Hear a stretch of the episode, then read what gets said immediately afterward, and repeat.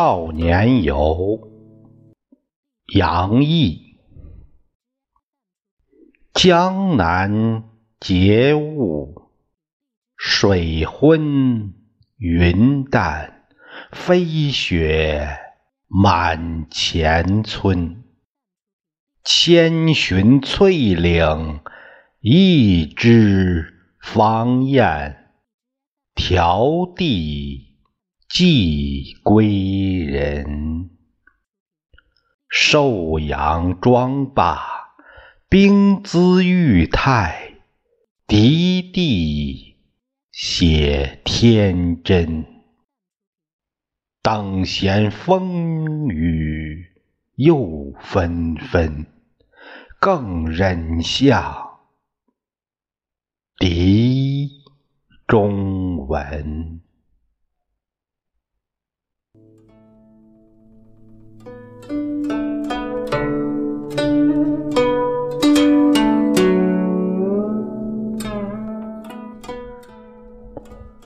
杨毅，他是生于公元九七四年，卒于公元一零二零年，字大年，建州蒲城人，现在的福建蒲城。初为秘书省正字。宋淳化年间，赐进士第，历著作佐郎、知制诰、翰林学士。他与刘军、钱维演等十七人以诗歌唱和，即为《西昆惆怅集》，被称为。西昆体，其诗以辞藻华丽著称，著作多义。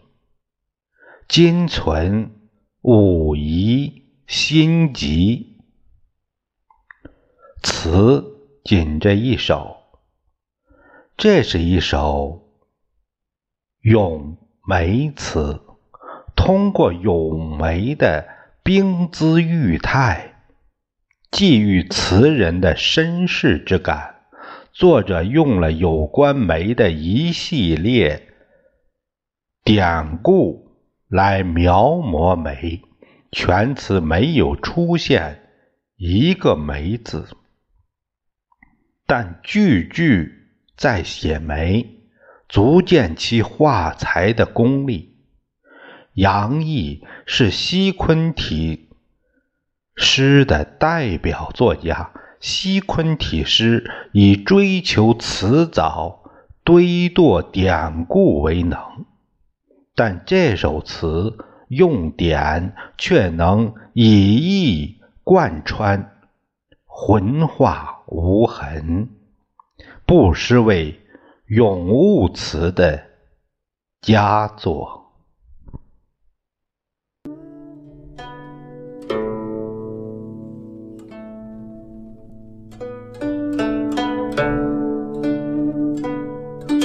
这里有几个注释，我们需要了解一下：江南节物，水昏云淡，飞雪满前村。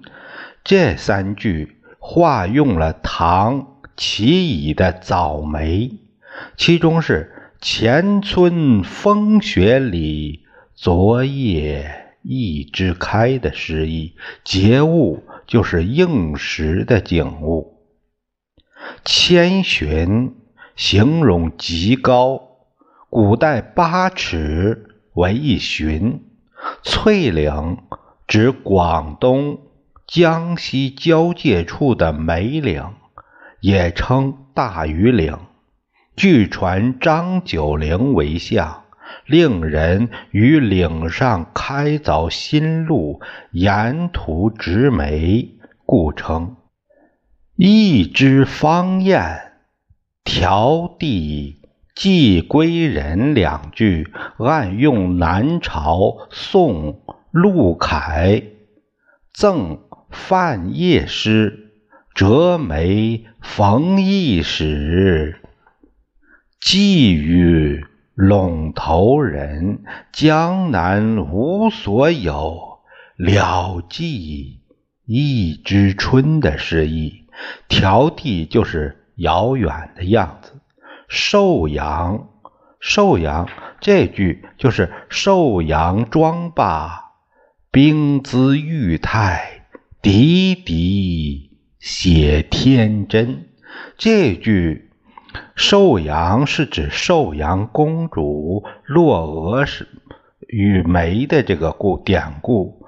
据《初学记》记载，南朝宋武帝。他的女儿寿阳公主日卧于含章殿的檐下，梅花落额上，成五出之花，拂之不去。宫中争相效仿，称之为梅花妆。滴滴就是明净、光亮、天真，是。自然本色，等闲是无端的意思。更忍，这个更忍这一句就是更忍向笛中闻。这句呢，化用了李白那首于史郎中倾听黄鹤楼上吹笛这首诗有。黄鹤楼中吹玉笛，江城五月落梅花的诗意。李白诗与本句均暗指古笛曲《梅花落》。